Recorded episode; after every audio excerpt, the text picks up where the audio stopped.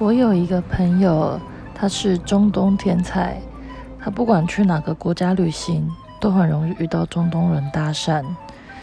比如说尼泊尔、斯里兰卡、孟加拉、巴基斯坦、印度，但也不知道为什么，好像遇到最多的就是巴基斯坦这个国家的男子。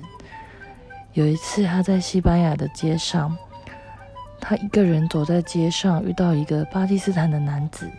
当然，一开始就是寒暄呐，然后就哎，你从哪里来呀？去哪里呀？跟朋友吗？多少人？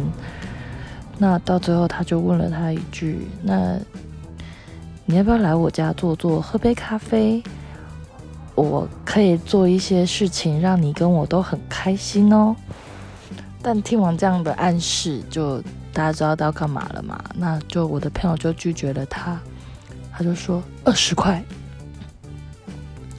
二十块约莫是台币六百块，也太便宜了吧！你在跟我开玩笑吗，这位大哥？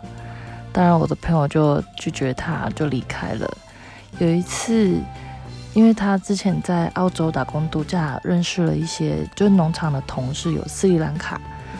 那有一个同事很可爱的，就跟他说：“哎，其实我蛮喜欢你的，对你也挺有兴趣的。”那要不你要不要来我家？我们可以 jiggy jiggy 这样，jiggy jiggy 就是应该是比较通俗，就就对，就打炮。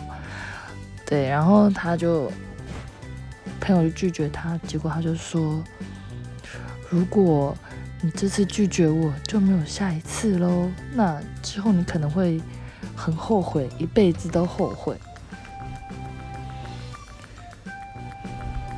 如果我的朋友真的跟你怎么了，那他才要后悔一辈子吧，这位大哥。